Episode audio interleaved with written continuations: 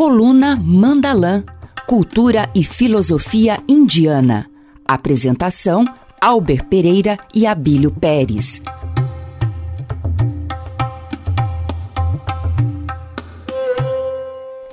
Om Sahana Vavatu Sahanau Bhunaktu Sahaviryam Karavavahe Tejasvinavadi Tamastuma Vidvishavahe Om Shanti Shanti Shanti Sejam bem-vindos a mais um Mandalan eu sou Albia e estou aqui com o professor Dr. Abílio Pérez, pesquisador na área de cultura e filosofia indianas.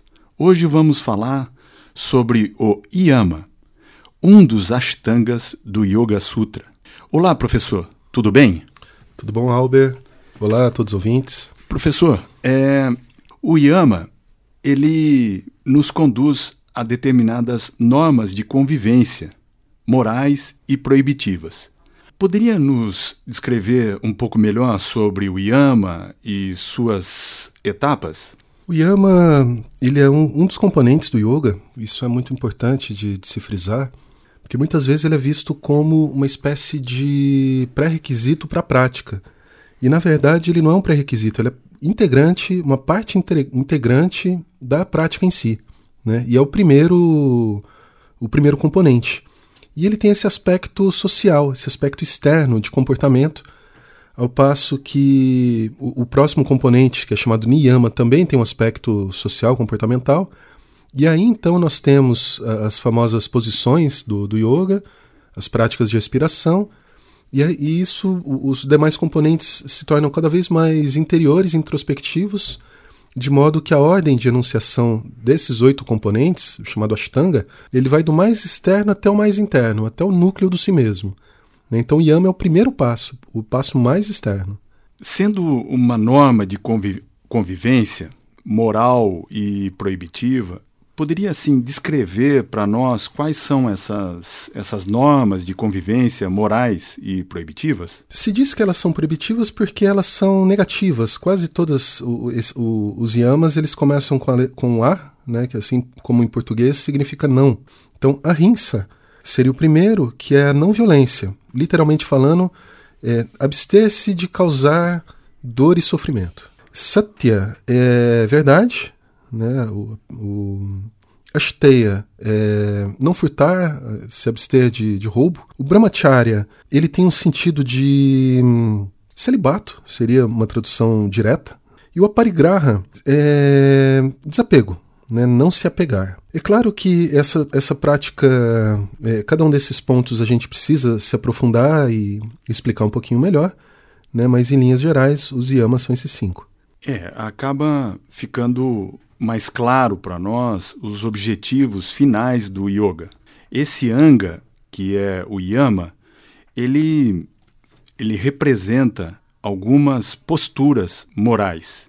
O ahimsa, muito utilizado por Mahatma Gandhi, ele prega a inofensividade, é, a postura em frente às adversidades da vida. Professor, é, é, Mahatma Gandhi é um, um yogi é, de alta relevância. E o ahimsa, praticado por Mahatma Gandhi, o que significa, a grosso modo? O ahimsa, segundo Gandhi, no início ele considerava uma, um dos dois princípios norteadores da, da sua prática política, que é, é interessante porque para Gandhi a prática política e, e, o yoga são uma e a mesma coisa, né? o que se chama de karma yoga.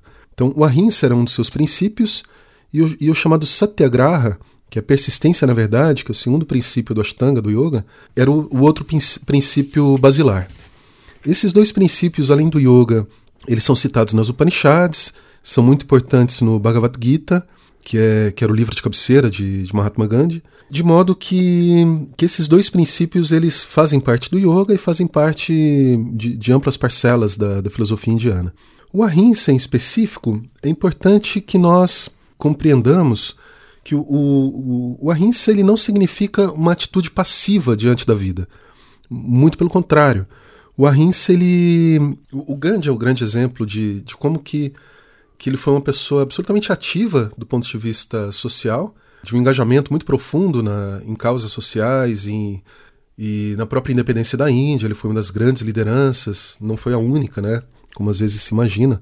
Foi um movimento de mais de 100 anos e Gandhi herdou muito desse movimento e liderou esse movimento, assumiu a liderança e conseguiu, conseguiram, né? Os indianos conseguiram por meio de ações pacíficas e de ações baseadas no, no satya também, né? Na persistência na verdade.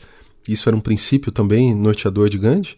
Conseguiram e, e também um princípio moderno da da política que foi a desobediência civil, né, que era outro princípio do, do Mahatma Gandhi, desafiar as regras impostas pela, pela potência colonial que era a Inglaterra. Então, o ahimsa, ele é abster-se de causar injúria, abster-se de violência, mas não abster-se da ação, né? não abster-se da, da assertividade em termos da, das relações sociais.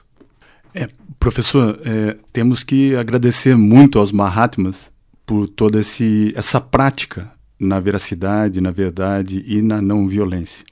A gente agradece e até a próxima. Namastê. Namastê.